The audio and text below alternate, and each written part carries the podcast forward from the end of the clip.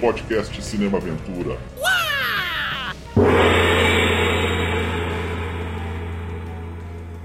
Look, have any of you heard of the army of the Twelve Monkeys? They, they paint this, they stencil this on the sides of buildings everywhere. Have you seen this? Mr. Cole. Have, have you seen this? Why don't you just take your time and try to explain this whole thing from the beginning? Right, right, it's 1990. Okay, that makes sense. They wouldn't have been active yet. Okay. Five billion people died in 1996 and 1997. Almost the entire population of the world. Only about 1% of us survived. Are you going to save us, Mr. Cole? How can I save you? This already happened. We're not in the present now, Mr. Cole? No. 1990 is the past. This already happened. That's what I'm trying to. Mr. Cole, you believe 1996 is the present then? Is that it? No, 1996 is the past too. Listen to me. What I, what I need to do is make a telephone call. I, I can straighten this all out if I make a telephone call. Who would you call? Who would straighten everything out? The scientists. Começando mais um podcast Cinema Aventura, seu podcast da ação, das artes marciais, policial, guerra, ficção científica. Também falamos dos astros e diretores que dão vida aos gêneros mais emocionantes do cinema, quinzenalmente nos agregadores de podcast, como Anchor, Spotify, você escolhe aí. E também nós temos um canal no YouTube com edições especiais aos sábados. Então, por favor, nos siga nessas redes sociais. Também temos um perfil no Instagram. E se você gostar do nosso conteúdo, por favor, nos siga e ative as notificações do sininho, isso vai estar ajudando muito a gente. Hoje falando não de um filme, mas de dois filmes, no final das contas, nós vamos falar de Os Doze Macacos, Doze Macacos, de 1995, dirigido pelo Terry Gilliam, e também vamos falar do filme que deu origem a essa obra, La GT, ou O Pier, ou A Plataforma, o nome que você escolher também está valendo, curta de 1962. Então, para falar dessa pauta aqui comigo, eu sou o Marcos Damiani Lobo.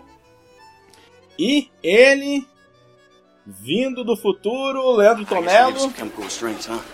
Drugs! What did they give you? Thorazine? Haldol? How much? How much? Learn your drugs, know your doses. It's elementary. Falar desse clássico aí da ficção científica que merece muito mais apreço. E eu tenho uma pergunta pra vocês, né? Que é uma pergunta que fazem no filme pro Cole quando ele tá dentro do, do sanatório é você também é divergente, amigo? e ele saindo do sanatório do Formiga Elétrica, nosso querido Daniel Fon. He's got a history, Doctor. Violence, antisocial sex, repeated violations of the Permanent Emergency Code, insolence, defiance, disregard of authority, doing 25 to life. I don't think he's gonna hurt us. Valeu, Marcão, valeu, Leandro. Muito bom estar aqui de novo para falar desses dois filmaços, né? Falar de Chris Marker, falar de Terry Gilliam e, obviamente, falar de Hitchcock, né? E eu só colocando uma frasezinha de efeito aí na minha apresentação: futuro é agora. Aí. Muito bem, então vamos começar aí a, a rodada aí. Eu sempre gostei do, do. Nosso foco aqui era os Dois Macacos, mas a gente resolveu ampliar um pouco aí, que é um filme que eu sempre gostei. Aliás, foi um dos primeiros filmes que eu assisti no meu videocassete, quando eu comprei, quando comecei a trabalhar, foi um dos primeiros filmes que eu aluguei. É, uhum. E já dizendo que é um dos raros casos de uma refilmagem americana bem sucedida, né? Que coisa que é difícil acontecer, mas aconteceu difícil. nesse caso.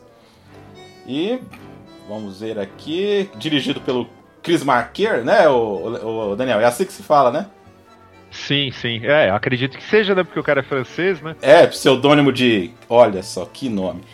Christian Hippolyte François Georges Boucher Villeneuve. Não tem um nome mais francês do que esse dele. Né? É, juntou bastante aí. né, o trabalho dele geralmente é documental ou experimental. Talvez o trabalho mais famoso dele é o Sansolé, de 83. Apesar do Chris estar inserido na novela Vaga, ele tá meio Tá, dizem lá, jogam ele lá na novela do Vague, mas eu acho que é, é um caminho meio paralelo ali mesmo do Alain Resné, da Agnes Varda, porque ele não faz muita parte da, do Cadu de Cinema, né? Ele não faz parte daquela galerinha ali, né? Que escrevia é, de cinema. Então, mas ele inserem ele ali meio no meio ali. Afinal de contas, ele traz umas coisas assim que fazem parte da novela vaga, como por exemplo o jeito diferente de contar cinema, a questão da montagem. Esse filme mais experimental ainda, porque para quem não sabe, quem não assistiu o Pier é feito em fotomontagem, né? Não é nem não é nem um, um cinema convencional, ou seja, ele Não, pega. E, e, cara, eu que vi recente, nunca tinha assistido, fotomontagem que tem um, uns, umas fecha, uma, sei lá, uns lances de câmera muito interessantes, assim, cara. Parece que você tá vendo um negócio em movimento, assim, tão bem, é bem fotografado, é, tão bem fotografado, assim, é muito interessante, cara. É que essa, essa de fato é uma, é uma das brincadeiras, né, que o que o Marquer consegue fazer porque a princípio você fala, ah, pô, vamos supor que você joga isso para um cara que não seja ligado em, em secar, desconstruir cinema, nem nada, não conhece contexto nem nada. Ele vai falar, pô, o cara só quer ser diferentão. Mas existe um conceito enorme por trás do, do que foi feito em, em La GT. Bom, a começar que assim, o, o Damiani trouxe essa questão de que, pô, ele tá na Novelle Vague, ou melhor, ele trabalhou durante o período da Novelle Vague, mas ele Sim, não faz uh -huh. parte né, dessa turminha. Mais ou menos mal comparando como era o Cassavetes na Nova Hollywood. Né? É. Ninguém lembra do, do Cassavetes como, como um cineasta de Nova Hollywood, embora sim, ele, ele inaugura um negócio diferente quando ele começa lá a trabalhar. O Marquer, ele é ainda mais alternativo nessa, nessa questão. E é importante, cara, eu acho que a gente já tem que, já tem que trazer desde o começo, né, para todo mundo, bom, primeiro a sinopse, né? Nós temos uma um viajante do tempo que só é, é após um, um hecatombe, né, um, uma terceira guerra mundial que a gente não sabe por que aconteceu, devastou Paris, e naquele momento é preciso voltar ao passado, né, alguém precisa ser, se voluntariar para ser é, para viajar ao passado e, sei lá, colher informações assim do, da mesma forma como ele vai para o futuro, né? No, nesse curta, né, que tem apenas 28 minutos, mas assim, tem muito mais substância do que inúmeros longas metragens que a gente encontra aí pela vida. E, e a, a particularidade interessante é que esse homem que não, não é nomeado, né? Ele é simplesmente o protagonista. Ele só é escolhido para viajar ao passado porque ele tem um, uma âncora temporal na lembrança dele, que é a imagem de uma mulher muito bonita que ele viu na plataforma de um aeroporto, né? Essas plataformas que o pessoal vai lá para ver os aviões decolando e tal, às vezes é, é esse tipo de programa de família de antigamente, né? Vamos lá ver o, o, o, o vamos ficar ali no, no, aeroporto, né? É muito coisa bem antiga, né? Bem característica antiga, né? Exato. E aí, nesse sentido, o, nós vemos, né, através da fotomontagem, né, em composições lindíssimas, tanto de, sabe, em termos de forma como em termos de luz e sombra, é tudo muito bonito e tal. A estética do futuro, cara, é interessantíssimo, assim, umas coisas que, que ressaltam, assim, você fala, meu, é, é meio que parecia que tava feito pro, pro Guilherme ali, cara, porque a estética é muito parecida, assim, né? Exato, uhum. exato. Mas é, mas é, é interessante a gente falar que por que foi feito em foto em fotomontagem e por que tem apenas uma alguns pequenos segundos de movimento, né? É importante a gente a gente pegar a fala do Leandro também para perceber que, pô, a gente sente que tem movimento. Exato, uhum. a gente sente porque é, é algo que o próprio conceito de tempo faz com a gente enquanto nós organizamos memórias na cabeça, porque a gente tem um monte de imagem estática mas a uhum. gente viu isso se desenrolar uhum. né, ao, ao, longo da vida, né? E o mais importante, cara, eu acho que o nosso, dada a sinopse do LaGT, a gente precisa falar que é, é uma grande homenagem, é uma, uma espécie de resposta emocional e respeitosa a um corpo que cai, né? Que o, o, o Marquer pirou naquilo. Mas aí algumas pessoas perguntarão, né? Pô, mas o que, que tem a ver, né? Um corpo que cai uhum. com um filme de viagem no tempo, né? É. Você estava falando da, da, Você vai é, entrar mais no assunto do corpo que cai, mas é muito. É, você falou uma palavra, uma frase interessante que é assim, a resposta emocional, né? Dessa coisa da reconstrução, Sim. né? Porque o Scott lá no, no filme do, do Hitchcock, ele quer reconstruir tudo aquilo ali que, para conhecer a Madeline ali, né? Então é. Sim. Pô, isso aí é fantástico. Então, por favor, Daniel, discorra aí. Não, a questão é que assim, é Vértigo, né, um corpo que cai, ele não é somente um filme. Aliás, tem um vídeo do Entreplanos que é, é maravilhoso falando sobre, sobre esse conceito. Quem puder ver, que veja também. Mas o que o Hitchcock coloca ali, segundo o próprio Chris Marker, que escreveu ensaios a respeito disso, é, não é somente a vertigem por uma, um espaço físico, né, altura, medo de altura e tal, que, que, que traz essa sensação. É também a vertigem do tempo. E é aí que o Lageté se justifica como uma homenagem e uma resposta emocional a um corpo que cai. E por que isso? Em um corpo que cai, nós temos é, várias vezes evocada a questão da espiral. Né? E a espiral, ela é um símbolo é, geométrico, vai, importante para a nossa discussão, porque primeiro que você pensa na espiral da forma como ela é apresentada no, no filme, como algo é, de queda, né? Até aludindo ao fato de que o Scott tem medo de altura, né? Vira e mexe, ele tá, ele tá com medo de cair de, de, uhum. de, alguma altura maior, até de um banquinho, né, de um simples banquinho no caso. Mas essa vertigem tem a ver também com o fato de que uma imagem impactante que pega o cara pelo coração né, e marca o cara. Quando ele perde né, a, a Madeline, no caso, ele vai encontrar lá na frente, depois de muito tempo, ele vai encontrar a Judy, ele vai tentar reconstruir, sem saber que são, são a mesma tal, mas ele vai tentar reconstruir aquela mulher que, por quem ele se apaixonou na primeira metade do filme. A questão é, por que, que isso não dá certo? E aí que entra a questão da, da, da espiral. Quando você desce numa espiral, você pode passar pelo mesmo lugar, mas você não está na mesma, exatamente na mesma posição. Então as coisas mudaram. Né? É por isso que eu digo que essa questão de vertigem do tempo, ela é, é, é uma questão assim, talvez complexa demais para a gente trazer aqui, porque ela vai por um sentido tanto científico quanto filosófico. Tá? E quando você tem essa questão de, de pensar no tempo, porra, eu posso tentar reconstruir tudo, tintim por tintim, como era, mas eu não sou a mesma pessoa, eu não estou exatamente na mesma, na mesma situação. E é por isso que você não vai conseguir recriar isso. Né? Todos nós temos alguma, alguma imagem, principalmente de infância, né? que é o seu momento é, mais de esponja, né? Que você está olhando tudo, está se impressionando com tudo e está em informação, né? Quantos momentos desse a gente não gostaria de revisitar depois de adulto? Mas vai ser a mesma coisa? Evidente que não. não e aí a gente tem que trazer, é, a gente tem que falar de dois filósofos aqui ao longo do programa. Eu vou falar de um primeiro, né? Um pré-socrático, Heráclito, né? Que falava que é impossível é, entrar no, no, no rio duas vezes, porque as águas não são as mesmas e o próprio ser já não, se modificou naquele momento. Então, lá GT, não sei se a gente pode dar um, um spoiler, pode falar como é que termina? Ou... É, é um filme, é um filme é. meio antigo, eu acho que. Meio... É, tá valendo, né? Talvez é, 60 anos. anos, talvez. É, 60 aninhos, acho que acho que pode outra, né? A gente já meio que dá um spoiler para quem já assistiu Doze Macacos, Macacos, a gente é, a gente dando a relação, né? Exatamente. Então, não tem problema não.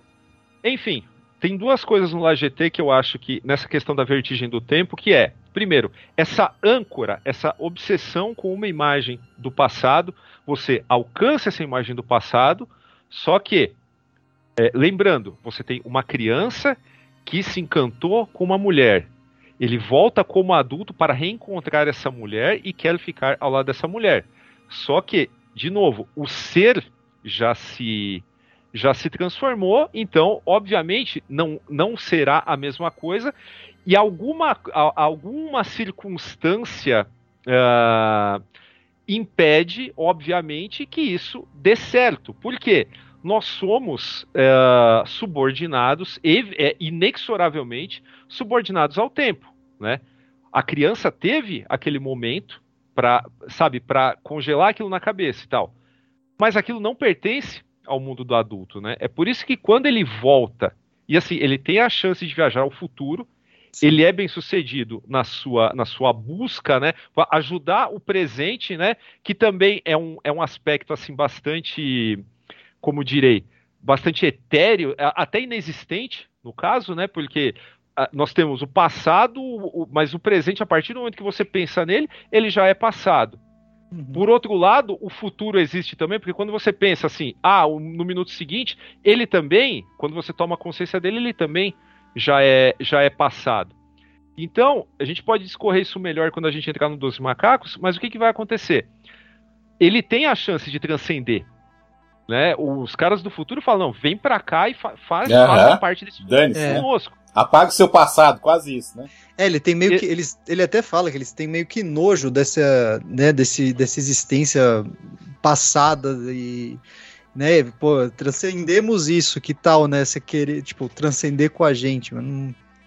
E aí, quando ele volta, quando ele fala, não, eu prefiro recriar, eu prefiro voltar lá para aquele para uhum. aquele passado e quero recriar, quero viver na minha imagem de infância. O que, o que também é, é, completamente sofismático, cara, porque assim, cara, se ele ficasse lá, aquela moça também envelheceria com ele, né? Uhum. Então ele ia perder, ele tá destinado a perder isso. Só que assim, a catástrofe temporal, filosoficamente falando, de alguém que sabe que vive preso ao passado, é exatamente a morte, né? Que no, no momento que ele decide renegar o passado, renegar o futuro e ficar, é, sei lá, é, é, é nebuloso, né? Uhum. Mas ficar naquele pedaço ali. Ficar naquela imagem, né? É. Ficar naquela imagem, ele morre. E aí entra aquele negócio. Num primeiro momento, quando aquilo aconteceu, quando ele era criança, ele era um espectador de uma mulher linda, de um cara que morre. Quando ele volta, quando ele tenta, insiste em ficar ali, ele se torna, mudou a perspectiva, porque ali ele se torna a vítima, uhum. né? E ali ele está é, preso num ciclo perpétuo, né? Uhum. De, de, de, ida e volta, que me lembra até um curta bacana que passou no Animamundi uns anos atrás, que era, é, eu lembro, um nome feminino, é, A Cega, né? Porque ela tinha um olho virado para o passado e um olho virado para o futuro, e nunca olhava para o seu próprio presente, né? Para o seu próprio agora. Né? E eu acho que o, o LaGT, ele, ele trabalha maravilhosamente com isso e ainda traz e ainda consegue trazer um tom de amor trágico, né? Que isso também está comentado no, no vídeo do Entre Planos, um, um tipo de amor trágico que lembra, uh, sei lá, Tristão e Isolda. Que é o amor né? romântico mesmo, né? É. Exato. Mas é aquele negócio, quanto mais próximo, né? É, mesmo, ou melhor, mesmo muito próximo né, do, do amor, da concretização desse amor, alguma tragédia vai impedir isso, uhum. porque parece que o destino, e aqui no caso, o destino está na forma do tempo, vai uhum. impedir que isso aconteça, porque não era para ser. Né? Sim, então é, é, é, muito, é muito foda, cara. cara e, e é. eu, eu, ia falar assim que é impressionante também um, que resume meio esse sentimento de deslocado do mundo é uma frase que ele solta no começo, que eu gosto bastante, que ele fala que quando você acorda em outro tempo, é como nascer de novo, e você nasce adulto. Uhum. Exato. E você sabe que isso tem uma rima ferradíssima visual no Doze Macacos, né? Não sei se Sim. você tá ligado. O, em Doze Macacos você tem o. Você tem ele Primeiro que a roupa por baixo, ela já meio que parece que o cara tá se vestindo de espermatozoide, né? Porque é todo Sim. branco, aquele negócio leitoso e tal. Só que numa das vezes que ele, ele é lançado pro, pro passado, ele tá num tubo e uhum. ele é uhum. pum, como é. Funcionado. é, é, ejaculado. É, entendi. Né? Uhum. que parece, me lembra muito o que o Kenneth Branagh fez no Frankenstein, Frankenstein. em 94. Verdade. As enguias passando no, no tubo para dar eletricidade, uhum. entendeu? A, a, analogia visual é, é óbvia para mim, cara. É, é uma metáfora que funciona, funciona bem pra cacete. Total. É, falando em metáfora visual, já que a gente entrou em 12 macacos também, é, falando do, do começo e do filme, a, é o, o futuro, o presente dele, na verdade, né, que é o nosso futuro ali. É, e os paralelos entre eles, por exemplo, ele, tom, ele depois que ele é meio que sumariamente colocado para explorar, né? A... Eu não sou voluntário. É, exatamente para explorar a parte de fora lá, que ele volta e toma aquele banho lá, os caras, né, esfregando ele e ele sofrendo a mesma coisa no passado, né, só que visto de, do ponto de vista de um, de um paciente é, é, com problemas mentais ali ou, ou dificuldades, é, é, é, muito, é muito legal, assim, né? Porque você consegue. Legal no, no, na visão é, é, de cinematografia, né? Não, não na situação que o cara tá passando ali, né? E um Mas vocês não sistema. acham legal. Pode falar, desculpa. Não, não, desculpa, termina, cara.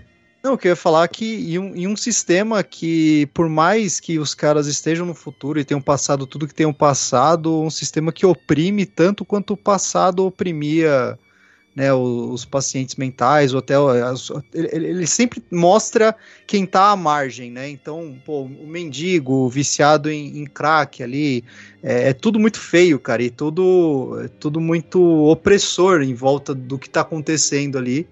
E eu queria, queria acrescentar também, é, fazer uma provocação pros dois aí, que é óbvio que eu não li lugar, lugar nenhum isso, mas assim, foi um negócio que me bateu na cabeça. Será que o La GT foi uma inspiração pro curta do Barbosa, lá com o Antônio Fagundes? Caramba, hein? Nossa, aí, aí você foi longe, cara. Hum, Mas a ideia do tempo circular e inexorável tá lá. Não, É, tá, é. tá sim. Barbosa! Barbosa. Sensacional, cara. Pô, que lembrança, hein, Daniel? Falando de Nossa, viagem isso no que eu ia tempo, né? falar, você voltou no passado aí, cara.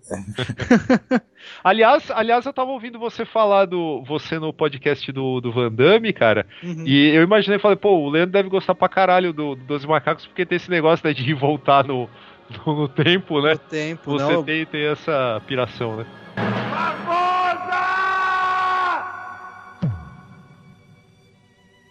É, só, só, só um, um detalhe que eu queria só chamar do, do Pier pra gente pular já pros 12 macacos.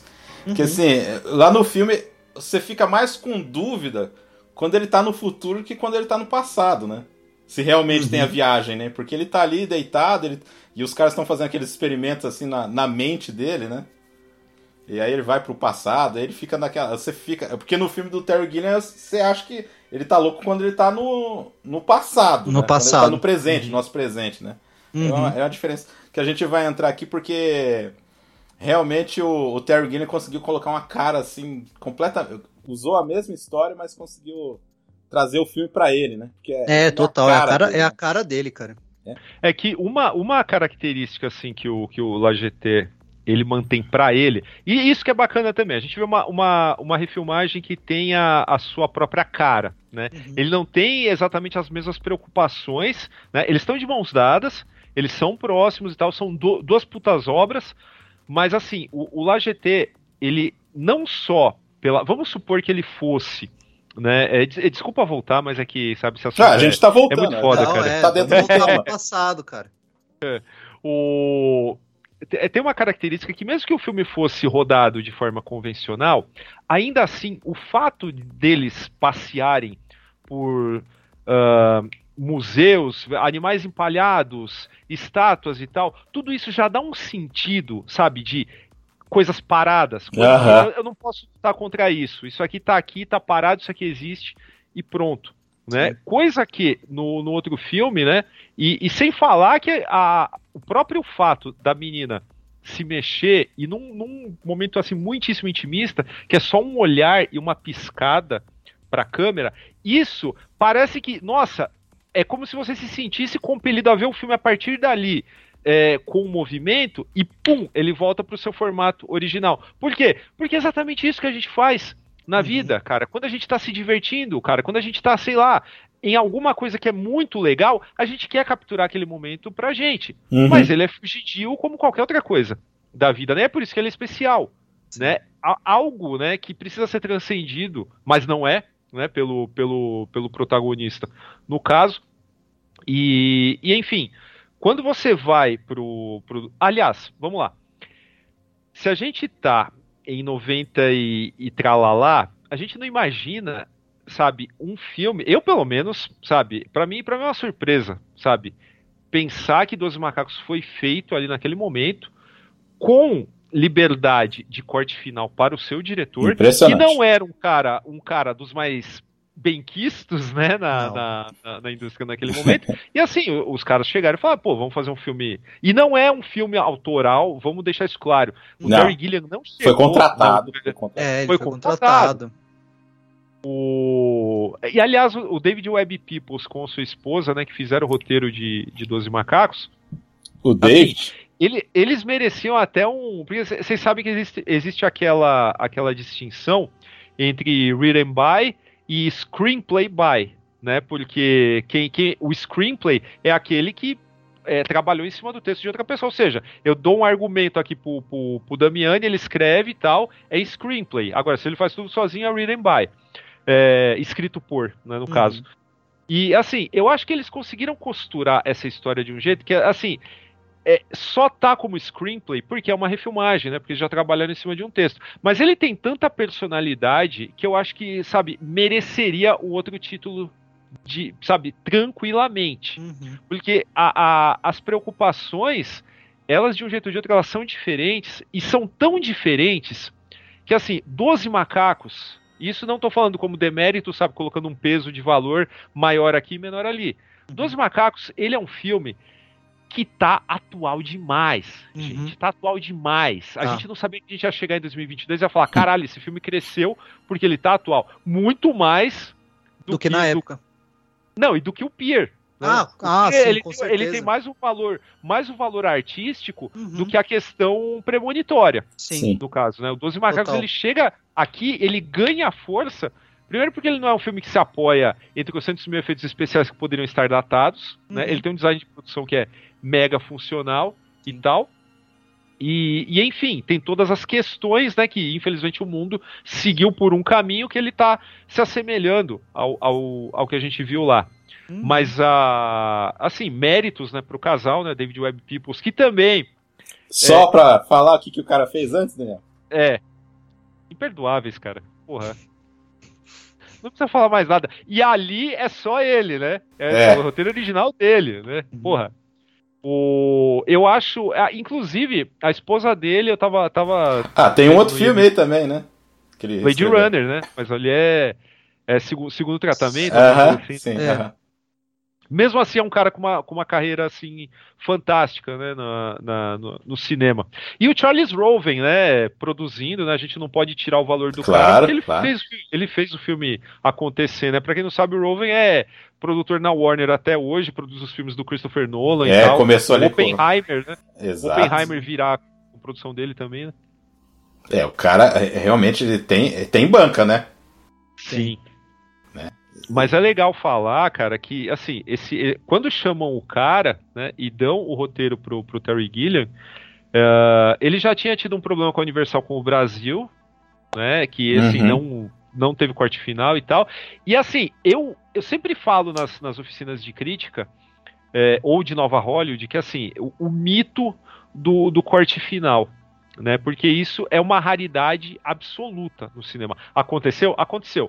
Mas assim, 99,999% não é alguma concessão, né? O cara faz na hora, na hora de montar o filme. Nesse caso, não. Né? Nesse caso, a gente percebe que assim, o, o como trocou a direção da, da, da, Universal, eles trouxeram o Terry Gilliam pro, pro barco porque acharam que o filme tinha tudo a ver com ele, realmente tem. Tem. E Essa aí, sacada, ele falou, tá, realmente. Do Roven, né? O a... Roven que achou, né? Sim. O Roven que achou que tinha cara dele. Né? Uhum. E aí, aproveita que trocou a, a, direção da Universal e tal. Ele mesmo não acreditava muito, falou, porra, vamos, vamos me deixar ah. fazer esse filme e tal. Aí ele falou: olha, se eu tiver o Final Cut aqui, se eu tiver direito ao corte final, eu faço. Aí a única concessão é o ator principal, no caso o, o Bruce Willis, né, que garantiria pelo menos o primeiro final de semana. Uh, que mais? Queria o Nick Note, né? Queria o Nick Note, né? Queria o Nick Note, queria o, o Jeff Bridges como Jeff Jeffrey Goins, né? Que é, é que já se conhecia, O De Niro... Né? De Niro recusou, aham. Uh -huh. Nossa, e o Nicolas Cage, hein? Nicolas Cage, cara, é. seria... Por causa do Bird, eu acho que, que, que casaria. Que cara. casaria, é, pode ser. É. Mas é legal perceber que, assim, cara, mano, é um roteiro. Cara, você levar isso para um grande estúdio, mesmo naquela época, uhum. pô, mano, ele é um filme lazarento, cara. Ele, ele é. termina, ele termina essa essa minha revisão. Eu tinha o DVD dele, ó, 200 anos aqui. Eu não, eu não reassisti há muito tempo, mas eu sempre gostei dele. Reassistindo agora, cara, eu até chorei no final, porque eu falei, caralho, esse filme é muito foda. É. Esse filme ele cresceu demais, né? E ele é um filme lazarento, assim, um dos poucos filmes entre aspas, alternativos, né, que Hollywood ainda fazia naquela época, só que, assim, com o selo de um grande estúdio com grandes, com grandes atores. Grandes atores que eu falo, caras de bilheteria. Sim. Né? Uhum. Que assim, o, o, o, Bruce Willis podem falar o que for dele, mas naquela época, e até o comecinho de 2000 e pouco. Ele tava ele tentando um coisa que... diferente pra caramba. Tanto que tinha a cartilha, né, dos maneirismos de Bruce Willis que precisavam ser evitados, né? Não podia uhum. ser um duro de matar e tal. o Brad Pitt também. Cara, todo mundo trabalhou a, a, preço de banana. O Bruce Willis nem foi pago, foi pago quando o filme entrou em Depois, cartaz. É. Somente. E, e, e, mais, mais ainda, né, uma das exigências é que o filme não passasse de 29 milhões. 29 milhões era um dinheiro de pinga para você fazer uma ficção científica em Sim. 96. E o mais, o, o, o que mais explode a cabeça, o filme foi um sucesso, cara. Um sucesso comercial. que loucura, cara. E, cara, o nome também diz muito. Eu acho que a liberdade que os caras se deram de, pô, de se jogar nos personagens mesmo, cara. É, pô, pô, quem conhece pô, Bruce Willis e, e, Brad Pitt, pô, Brad Pitt vindo, sei lá, de. Pô, ele tinha acabado de fazer. Tudo entrevista bem, com um vampiro, né? Entrevista com então, vampiro. ele fez entrevista, ele fez Lendas da Paixão, mas, cara, tipo, nesse papel, ele, pô, tá babando, o cara tá vesgo, tá tipo. Mas ele já tinha, ele já tinha feito Amor a Queima-Roupa, uma Não, tinha, exato, mas, é. por exemplo, pro grande público ainda era um bagulho meio que, ah, ele é o bonitinho, tá ligado? É, é. Ele é um baita de um ator, mas o cara só faz papel que ele tá ali no, no shape, ali, bonitinho. E o Bruce Willis também, cara, é, pô, o cara babando, largado e, pô, é é sensacional ver quando um diretor também permite que o ator se, se solte dessa forma, né, cara? É, é muito foda. Agora, vamos, vamos indicar também para quem está ouvindo aí que, assim, uma das principais diferenças entre o LGT e o Doze Macacos é que existe um foco, existe uma explicação, ou melhor, no, no LGT era a Terceira Guerra Mundial, um bombardeio uhum. tal, a gente não sabe direito. Aqui a gente tem, de fato, uma ameaça Sim. que, se não pode ser detida, né, ela pelo menos precisa ser entendida para que se recupere alguma qualidade de vida Sim, no futuro. É que, é que o contexto é outro, né, Daniel? É, aquele, aquele contexto é bem filme da época, por exemplo. Tem a questão da guerra e também, uhum. não sei se você lembra, os cientistas eram, na, eram alemães, né? Alemães, é. Sim. Questão da Exato. experiência e tudo, né? Então era uhum. bem da época ali mesmo. Sim. Os dois, os dois são meio fruto da época, é. por mais que o, o Doze Macacos seja bem atual hoje em dia, mas pelo fato do é, do meio ambiente, que estava sempre muito em voga na, nos filmes daquela época. Então, tipo, ah, já tinha passado o período da Guerra Fria, a gente já estava em 95, mas ainda tinha um resquício, né? Agora o foco era outro, o foco é, é efeito estufa, o mundo está acabando, a gente está poluindo tudo, né? Até hoje tem temáticas a respeito que a gente continua destruindo o mundo, mas, é, pô, o fator viral aí, hoje mais atual do que nunca, né, cara? E... É, ainda tem, tem a questão também, o que eu acho é que, obviamente, você não conseguiria sustentar um, um longa com a, a ideia filosófica do, do LaGT. Né? Uhum. Então você precisa criar algo que seja mais palpável, né? Uhum. Para que as pessoas entrem na história e tal. Isso acaba sacrificando um pouco um dos aspectos conceituais bacanas do filme, uhum. né? De um jeito ou de outro. Só que, de qualquer forma, é, isso, isso pesa num fator de comparação, mas quando você pensa na obra em si, não, uhum. não, faz, não faz tanta diferença. Uhum. O, você comentou aí do cara largado, cara, eu acho que é o filme que melhor mostra assim gente é, fudida em sanatório, né? Uhum. Babando mesmo suja. O filme não tem pudor em não. mostrar sujeira, em mostrar mendigo que sabe que parece que você tá sentindo o cheiro do cara. É. Ali é tudo é tudo muito muito realista, é, né? É palpável, né? Você, você, você se sente na situação junto com as pessoas, cara. E, e esse é o que você fala, assistindo você sente o fedor das coisas, assim, a situação decadente, tanto do futuro quanto do passado, no caso ali presente, né? E e, e, você é envolvido junto da trama ali. E, cara, to, é, é, um filme desgraçado, né, cara? Toda, todas as, as épocas que o, que o Cole cai é, é pra desgraceira, cara. Cai no meio da Primeira Guerra Mundial, mano. É Até só... o cientista comenta lá, nossa, você tá preso aqui. Você tava num sanatório? É, Cara... é, exatamente, é porque ele fala, pô, você, você usou todo o seu dinheiro para drogas, cara? Não, me drogaram, mas quem forçaria você a usar drogas, né? No sanatório. é, no sanatório, exatamente. Aliás, vocês viram que o, o, o chefe lá da, da Madeleine Stowe é o charada do, do, do Batman de 66. Batman de, né? É, ainda fa... é, é verdade. Ele Eu tava tentando lembrar quem que era o cara, É. rapaz. É ele mesmo. A, ca- a cabecinha não engana ali. Mas é muito louco, cara. Não, o legal Cara, que e a- assim. Ah, não, desculpa, falei. Não, eu ia falar que, é, comentando da Madeline Stone, né, que é uma das grandes musas aí dos anos 90. Quem não era Uhum. gamado, né? Fazendo a Cat. E a Madeline, né? O nome dela, né? Também tem essa, essa coincidência É, aí, né? Essa coincidência. Não sei se foi. Como é que foi desenvolvido isso aí, né? Ah, e só falando que tem mais um cara lá também que eu, não, eu, não- eu tenho sen- sentimentos conflitantes com ele, né? Que é o David Morse. Ah, o David Morse, cara. Então, é, quando ele aparece, assim, você já você sente um, uma, um creepness vindo dele, né? O cara é meio. Você já, você já sabe que, tá, que tem lixo envolvido. ali. Gente, e eu não lembrava que o Christopher Plummer tava no filme.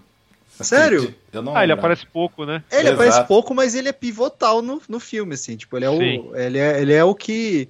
Não o que desencadeia, né? Mas ele é. Pô, você fala, pô, como um maluco desse ia conseguir fazer a cagada que fez, né? Tá aí, né? Filho de, de, de milionário aí.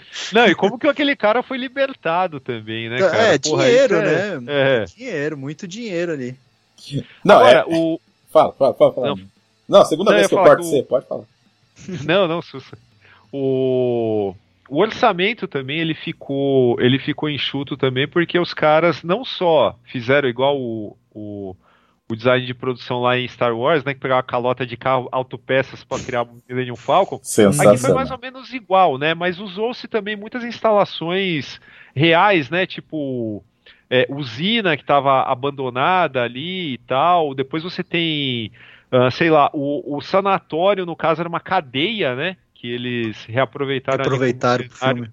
E a, a, a parte a parte da a parte do trabalho de câmera, cara, que assim abusa de plano holandês pra dizer que, porra, meu, tá tudo errado, esse mundo é, é caótico mesmo e tal. Tem hora que você pensa até que o filme vai cansar por causa disso, mas não, ele funciona muito bem porque ele dosa isso. Na hora que existe um certo equilíbrio nas coisas, ela a, a câmera para, né? A câmera dá uma, uma Sim. uma sossegada, né? Mas tem aquele, aquela perspectiva olho de peixe também, e, sabe? Nossa, Putz, que, é- é- que muitas vezes eu odeio isso. É, Mas- é, mas em tem- outras- pode nesse ser caso, mal usado que- pra caramba, é. mas o, o, o Guilherme ele consegue fazer bem isso. Ele já usou várias vezes em outros filmes.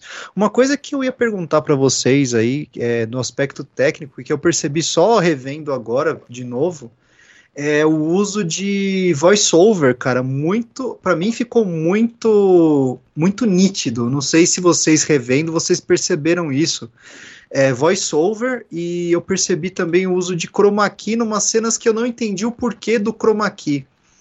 É, por exemplo, na, na hora que a doutora Catherine, que é a, que é a Madeleine, tá, tá mostrando os slides e, e você percebe nitidamente que ela tá num chroma key ali e os, e os slides foram colocados depois. É, só que ficou meio feio o corte, Ah, sabe? ah, sim, aham, na, na E, e apresentação. a parte dela. do é, a parte do voice-over, eu até entendo que tem muita cena que, que, que tem que rolar isso, porque na, no- na hora da gravação ali, às vezes o microfone não pegou bem o áudio do ator, etc.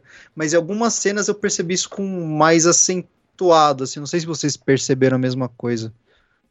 Ah, a mim não, não incomodou. Essa É, parte tá- dos slides foi mesmo o chroma key mesmo, que tá, tá até na trivia do IMDB, né? Que eles inseriram depois. Aham. Sei lá por quê, né? Eu acho que aquele negócio, sa- saca só, é, é, é a será, que ideia eles, que eu... Daniel, será que eles tiveram algum Oi. problema na hora lá que a, não pode ter pego a imagem direito? A imagem é algum reflexo, às vezes, sei lá. Sabe, não, falaram que tava branco mesmo, na verdade, né? Não Ah. sei, mas, o- mas o, mas o que acontece? Eu vou chutar, tá? Vou dar o Uhum. chu- o chutão.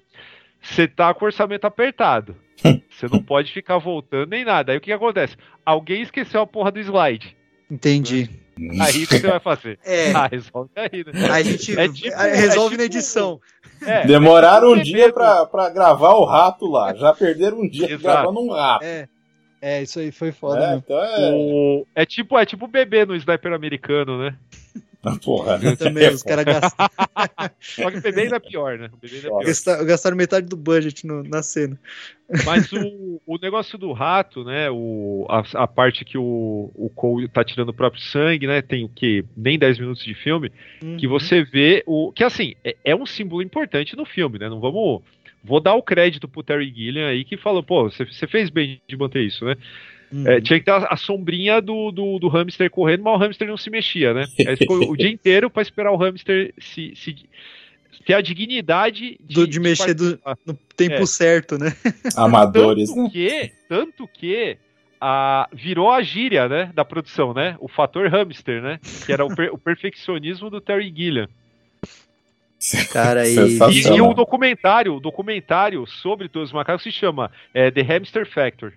Quem quiser procurar tá no, tá no YouTube e é um extra do, do DVD também. Do DVD. Ah, É aquele com a capa preta, cara. esse DVD teu? Aquele Isso. só- É meio preta, né? Daquela, daquela época maldita que ninguém legendava extras, né? Ah, rapaz. É.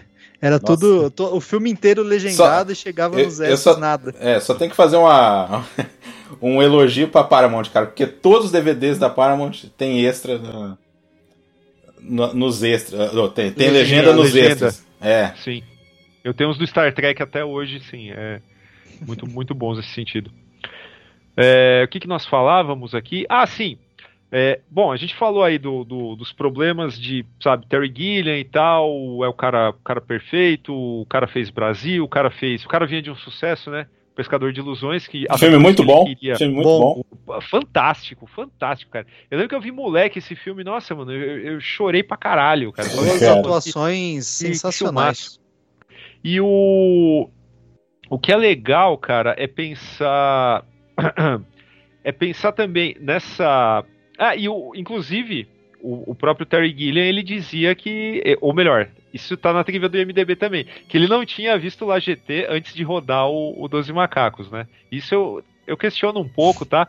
Até porque a proximidade, ou alguém chegou pra ele e falou assim: olha, cara, a, é, o, o La GT ele foi muito influenciado pelo, pelo Um Corpo que Cai.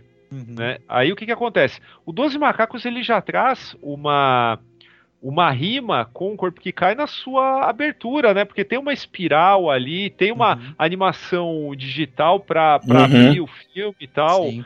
que é que é bacaníssima, né, cara? Eu acho que a, a sensibilidade, né, tanto nessa questão do hamster aí que a gente falou, Uhum. é, ela tá em momentos, em coisas assim que são muito pequenas, mas conforme você reassiste, você percebe. Como, por exemplo, você tem um- uma, uma sandália de salto, um sapato de salto é, empoeirado no, no futuro lá do, do Cole, e quando a, a Catherine, né, a doutora, ela aparece, que ela é vista, começa vendo ela colocando os pés ali, é, você vê um sapato parecido, né? Então você vê esse link, né, entre, entre uma coisa e outra. Ao mesmo tempo que existe, né, essa essa âncora no passado do personagem, a gente também não sabe. E- e- Essa é uma outra grande sacada, né? Que hoje alguém ia pedir, ai, por que, que o cara tá lá? Eu precisava saber disso. Que é uma informação que, sabe, dane-se, né? Uhum. Por que que o cara tá, tá, tá encarcerado, né? Primeiro que quem assistiu na época tava, tava na dúvida se o cara era louco ou não. Tem, tem essa também. Uhum. Mas você tem essa, essa âncora do, do cara, né? Tem a, a visão da criança, né? Que viu um cara morrer e viu uma mulher linda e, e tudo mais. Só que existe uma história interessante. Interessante não, a história tá meio, meio chata a respeito disso, porque o menino, né? Ele. e- o Terry Gilliam depois deu uma entrevista dizendo Falando que não tinha gostado dele, gostou. né?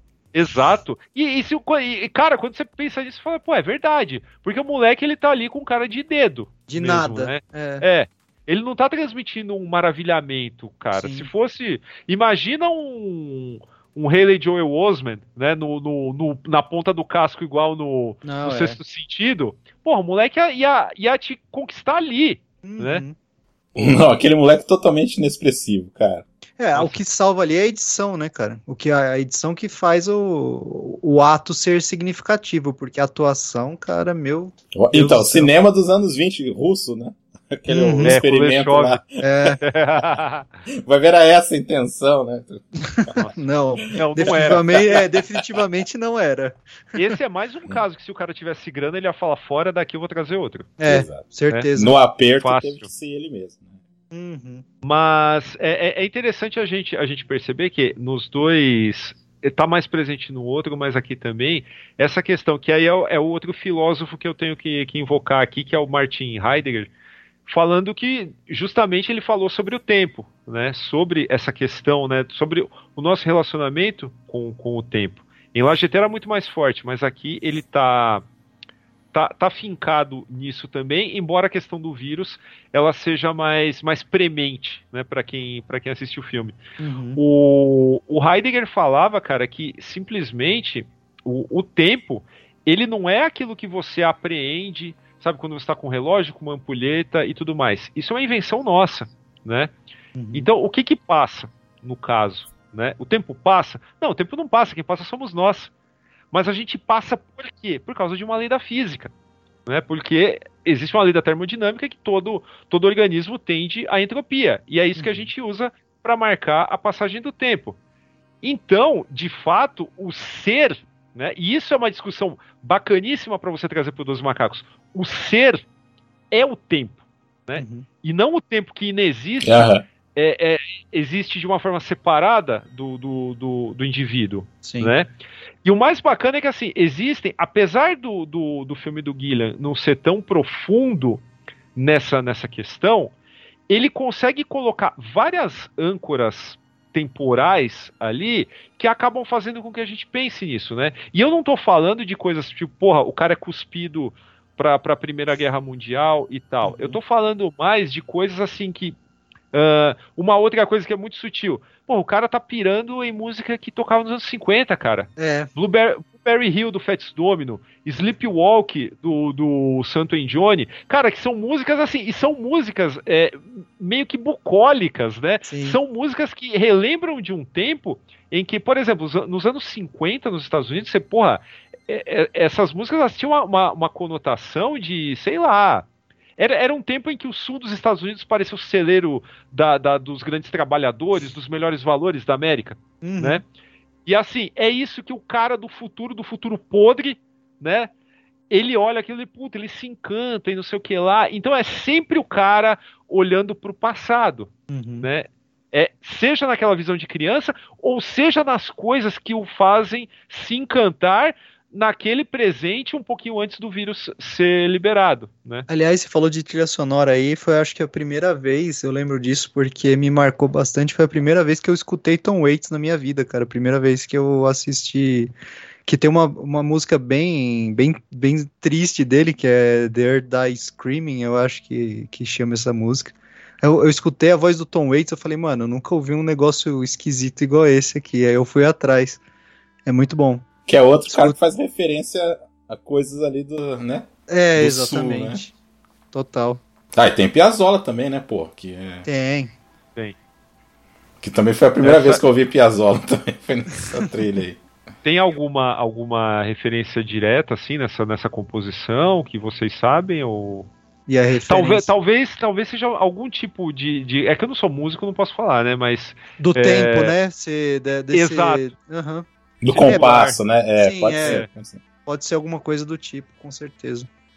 Mas, cara, uma, uma coisa que pô, sempre chama atenção, né, nos filmes do Gillian, cara, a- é o que você falou, né, pô, de, pô, não tem budget, como a gente faz um futuro, né, vamos fazer um futuro destruído, como a gente faz um futuro destruído?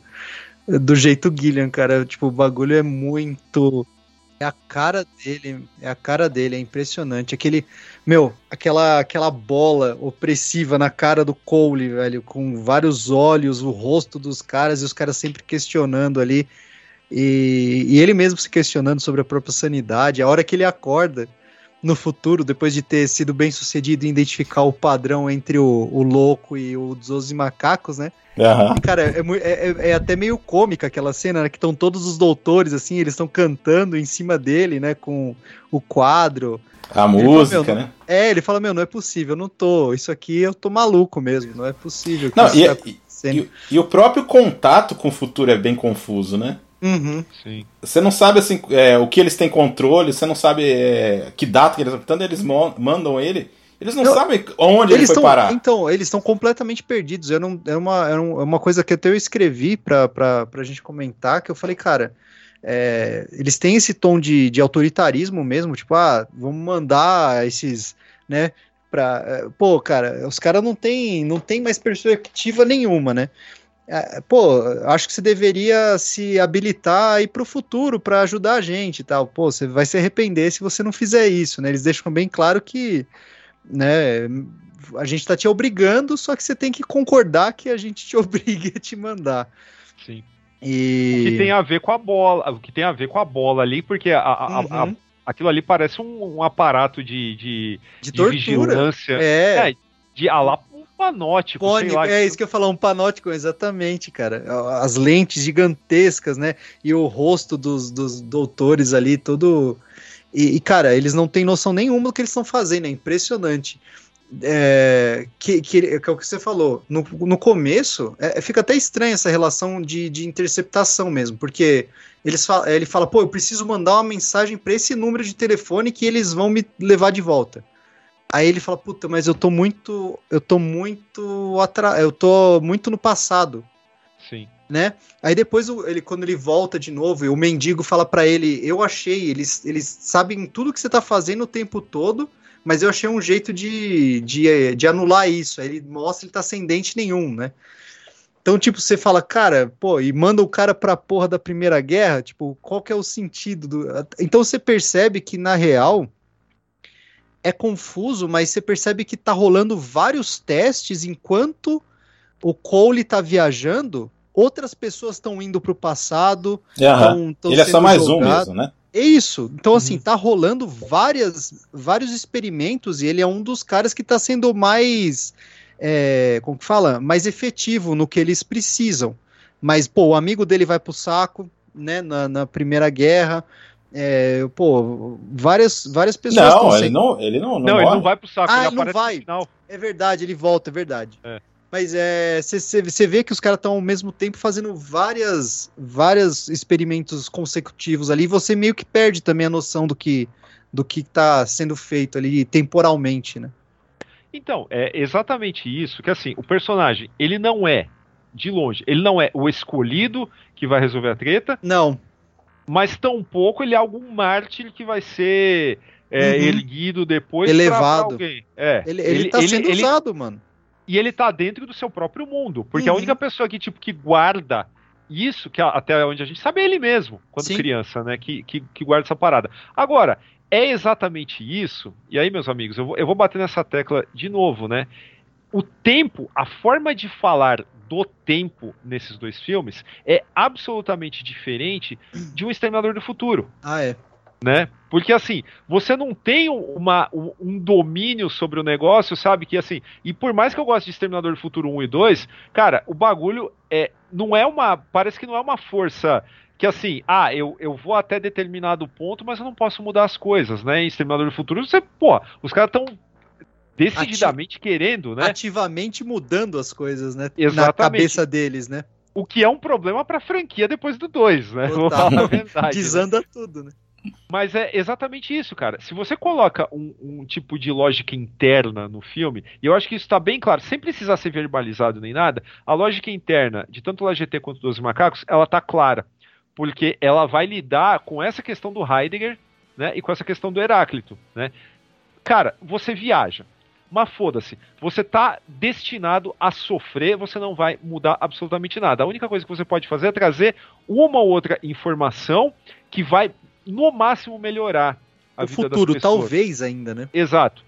Tanto que o Cole, ele, ele morre, né, sem, ele tenta mudar, mas ele morre, Uhum. né? E aí que é essa essa essa circularidade trágica do, do filme que é que é bacana. Agora, sobre o o, ti- tinha mais um negócio que eu ia falar sobre, sobre essa questão de, de idas e vindas, mas.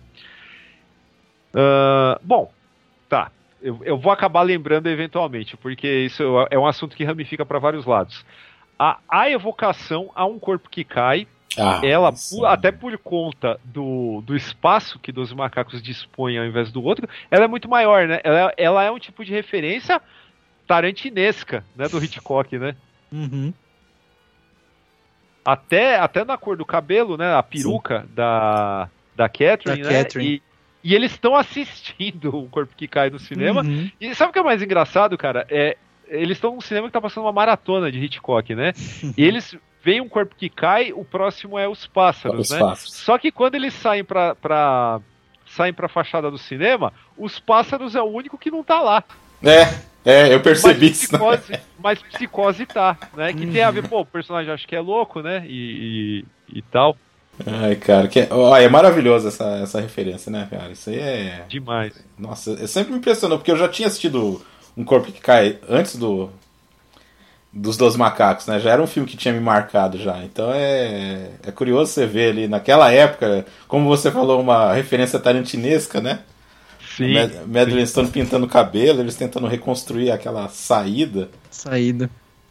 O negócio da E árvore. né? sobretudo, sobretudo. Sobretudo. É, tem a, a, a Sequoia. Mas a, Sequoia tá lá no, no LaGT, né? Sim, Não sim, então- macacos, né? É. É, é, é, então. Tá lá também, né? Porque eles estão assistindo bem a cena da Sequoia, né? Que aí Sim, sim, faz exatamente. referência aos dois filmes ao mesmo tempo, cara. É, Exatamente. é a Sequoia que assim, cara. Que também no, em um corpo que cai, a Sequoia tá lá marcando o tempo, né? Exato, o, que o é tempo das coisas. Exato. Não, é, é, é demais, cara. Eu acho que a gente, a gente poderia puxar, puxar muito mais coisas aqui, porque a, a- até a própria questão da separação do casal, né? No, no... Eu, eu vou, vou confessar pra vocês que eu acho um tanto, um tanto forçadinho você chegar, é, você chegar de fato num, num envolvimento romântico. É né? uma síndrome de Estocolmo ali, né, na real, velho. Parece mais isso do que um romance, eu acho, cara. Porque assim, é uma. É uma pô, é, é foda. É uma puta psicanalista ali, conhecida, pesquisadora. é, e ela vai entrando na, na loucura do cara, assim. Sei lá, eu, eu, eu sinto mais assim. Não sei vocês, como que vocês veem, cara. Mas com a foto você não ia, não ia acreditar no cara?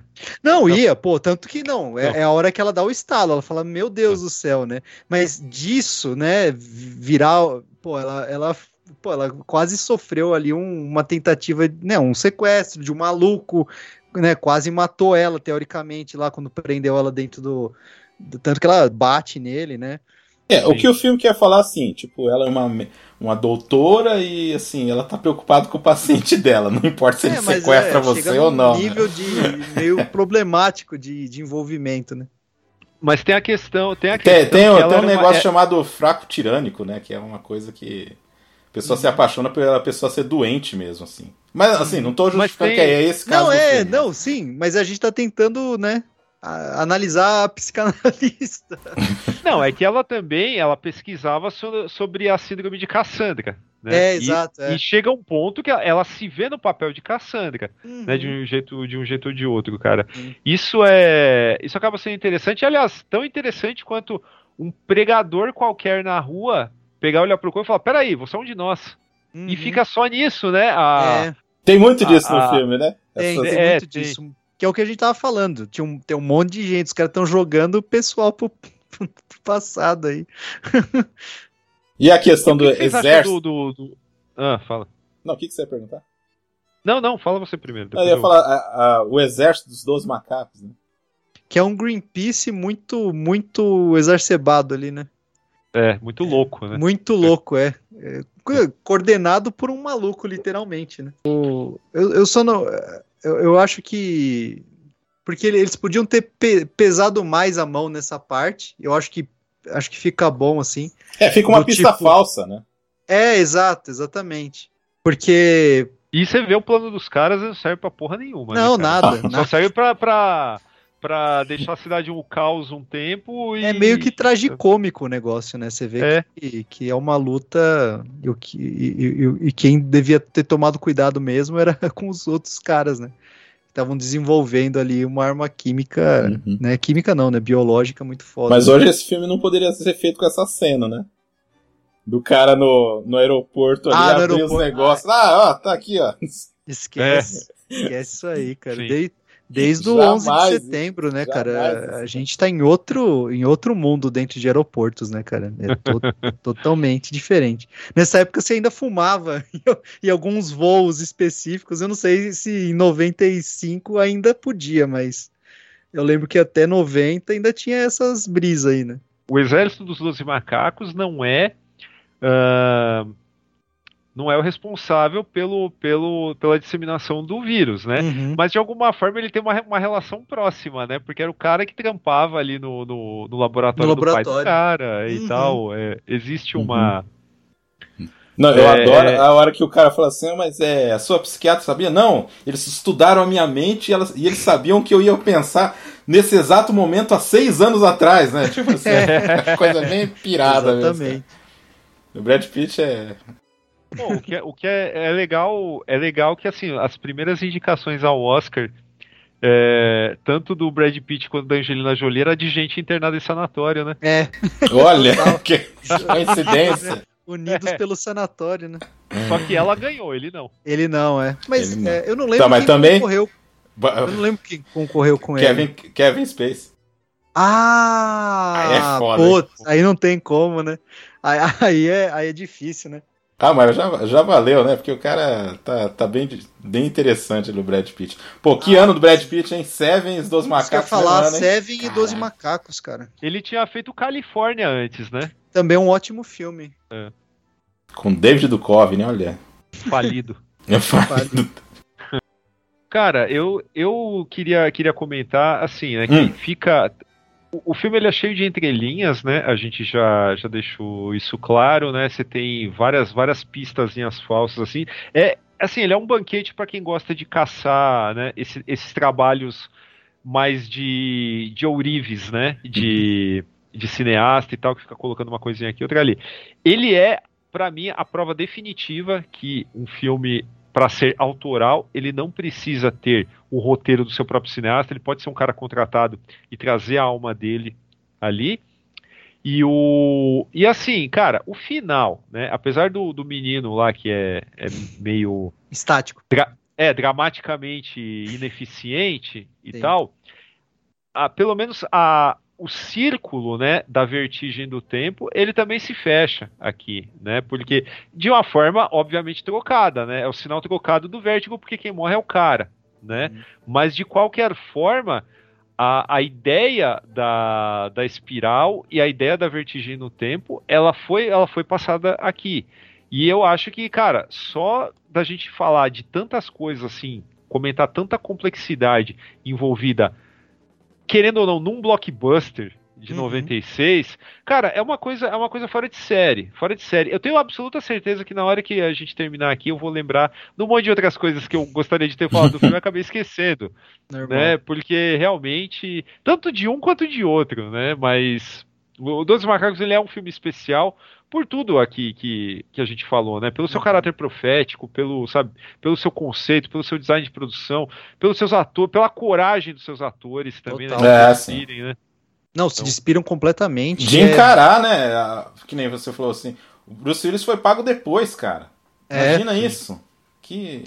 Mas é um Bruce Willis que tava, pô, é, falando até de Tarantino que a gente comentou, pô, o cara fazendo vários projetos, fazendo de tudo, né? Então, cara estava disposto a fazer obras diferentes e que exigissem dele também, né? Então, pô, recomendo para todo mundo que não assistiu esse filme, que deve ter muita gente que não assistiu. Eu, eu digo pelo, como eu disse, eu assisti quando era jovem, meus pais odiaram o filme e depois acabei comprando o DVD, mas é, é, para mim é um clássico, cara. E até agradeço aí. Nem, nem, nem, é, nem vou esperar o encerramento do podcast. Eu vou agradecer aí por ter me mostrado o Pier, cara, porque se vocês não tivessem comentado e eu não tivesse visto o texto do Daniel, aliás, recomendo. O Daniel já fez um texto a respeito do Pier. É, eu não ia saber, porque, cara, sinceramente falando, das outras duas vezes que eu assisti, eu nunca tinha reparado no Inspired by é, é LGT lá, cara. Não, não, me passava, assim, porque você tá ali numa cena que é meio. que o começo do filme, meio pivotal, passando os nomes, aí você fala, ah, eu ficava mais preocupado É, com o é, que tava sim, rolando é. na tela do que lei- a leitura, né? Mas excelente, cara. E tem, acho que, acho que vale a gente comentar também, cara, que assim, um traço que, que eu acho, tá? Eu não não posso falar por todo, todo o público, né, que consome Uhum. esse tipo de filme, mas, enfim, eu tenho a impressão que as pessoas, é, algumas pessoas ainda não reconhecem a, a capacidade, naquela época, óbvio, porque hoje, né, tem todas as Uhum. questões da doença e tal, mas a capacidade dramática do, do Bruce Willis. Bruce cara Willis. Pelo menos, pelo menos, no que se refere a fazer papel de personagens desamparados, tá? Uhum. Pe- é, personagens que preci- precisam demonstrar algum tipo de, sabe, de, de melancolia, é, sei lá, inerente mesmo à condição do cara, é, sabe? Ele, sabe, tinha muito para mostrar nesse, nesse sentido. Sim. Doze Macacos ele é um caso, mas eu acho que ele só mostraria uma performance à altura do que ele mostra em Doze Macacos, não é nem no sexto sentido, cara. Que no sexto sentido eu acho que assim, ele é, ele é a escada pro moleque e a única. A, a- a- o único mérito dele é não estragar o filme, né? Porque quem brilha é o moleque. Sim. Agora, agora, no Unbreakable, Corpo Fechado, puta merda, cara. Não, é. Ali, ali é a coroação do, do, do, do ator Bruce Willis, né? Ó. Palmas para o seu comentário, porque eu Não. acho exatamente a mesma coisa, cara. Porque Foi é isso. Porque muita gente fala, pô, ele no sexto sentido. Não, ele tá ótimo no sexto sentido. Ele tá fazendo o papel dele, que é elevar o moleque. Mas a, a atuação dele no, no corpo fechado, cara, a gente já comentou a respeito. Que filmaço, cara. Que, que filme sensacional, cara. É, E que, que o- atuação, né? É. Só, só abrindo um parênteses aí no, no podcast do Formiga, adorei uma frase que o Rafael falou que é assim, que quando surgiu o sexto sentido era uma surpresa, né? E depois você vendo a carreira pós do Shyamalan, continua uma surpresa o filme. Pior que é. É, Não, o cara. cara morreu e foi substituído, né? É, não é possível, né? Aliás, quando fizerem um, um, um Cinema Aventura do Corpo Fechado, eu quero ser chamado, por favor, hein? Ah, você nem gosta do filme. Cara, Queria também compartilhar pra gente não fugir do, do, do assunto original, né? uhum. Eu vi Dois Macacos no cinema, cara. Ah, você chegou a ver no cinema? Caramba. Cheguei a ver no cinema no, no que era considerado o melhor cinema de São Paulo naquela época, né? Que Uhum. hoje. ho- é, São, São Paulo tem várias. é, tem pontos em São Paulo que estão parecendo o futuro do, dos macacos, né? No centro de São Paulo, Tá. aonde era a nossa Cinelândia. Ah, sim. Um deles, um deles é aonde eu assisti dos macacos, que foi no Comodoro. O, Hum, o imóvel tá abandonado lá, Uhum. tá lá emparedado. Olha, lá com- frangalhos, né? é, uma, uma tela, na, uma tela que eu digo, uma cerca, né, cobrindo. Aquele só- centro ali já era, já, né? Mas, a bilheteria, ela tá de pé ainda, você passa lá, você vê, dá pra ver que era um Uhum. teatro, um cinema e, e tal.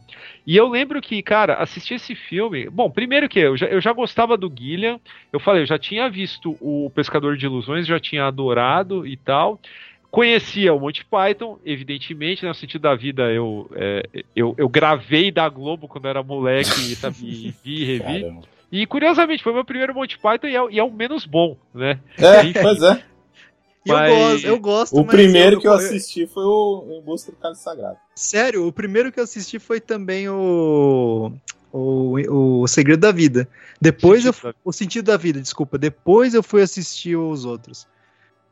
Mas enfim, é, foi, foi uma experiência assim fantástica, sabe? Eu sempre se- de- eu nunca tive problema, sabe, em nenhum momento da minha vida com o filme Lazarento, né? Eu sempre gostei mesmo, desde que fizesse sentido com, o Uhum. que estava sendo colocado ali.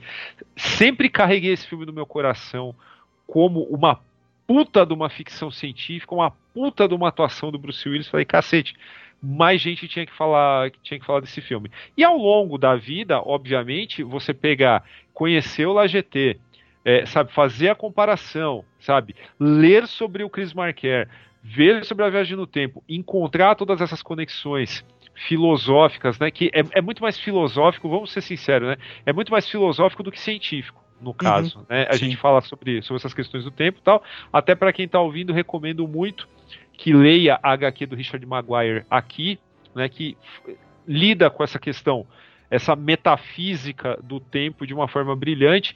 Tem um vídeo no Formiga na Tela sobre isso, quem quiser procurar e tal. E, cara, assim, acho que não, não tem o que falar. Eu, eu acho que todo mundo deve pegar esses filmes para assistir, né? Os dois, se puder rever. Até minha esposa falou que queria rever. Eu acabei de rever, eu quero ver também de novo. e falar assim, cara, e ter essas coisas na cabeça, né? Pensar como, sabe, é, buscar dentro de nós mesmos, né? Qual é a imagem? Que, que, me ancorou na minha infância tal. Que uhum. eu não uhum. preciso necessariamente estar escravo dela, como o Scott, como o cara do AGT ou como o Cole em Doze Macacos. Mas todos nós temos. Né? Algum momento que, que é definidor, algum momento que a gente lembra, sabe? Um, um olhar, sabe? Que pode, pode ser bom ou pode ser filha da puta, mano. Isso aí a gente guarda. E eu uhum. acho que é por isso que esses filmes eles são tão comentados até hoje, porque eles têm uma carga conceitual muito forte, né? Isso, isso é óbvio, é, sabe? É, esse programa está aqui para provar isso. Mas por mais que seja uma carga conceitual, filosófica, complexa, forte, ainda assim ele consegue dialogar num nível assim muito pessoal, né, que você às vezes não precisa explicar. Então eu acho que, sabe, se todo mundo vai com o coração aberto de pensar, sabe, co como é que eu me conecto com esse cara? Porra, ele tem algo que todos nós temos. Então todo mundo, sabe, se tiver com o coração aberto, vai conseguir se, se conectar. E o que é mais bacana na, na vida, que eu acho, é ficção científica cabeçuda que consegue trazer esse conteúdo emocional para nós. Então. Uhum. Sensacional.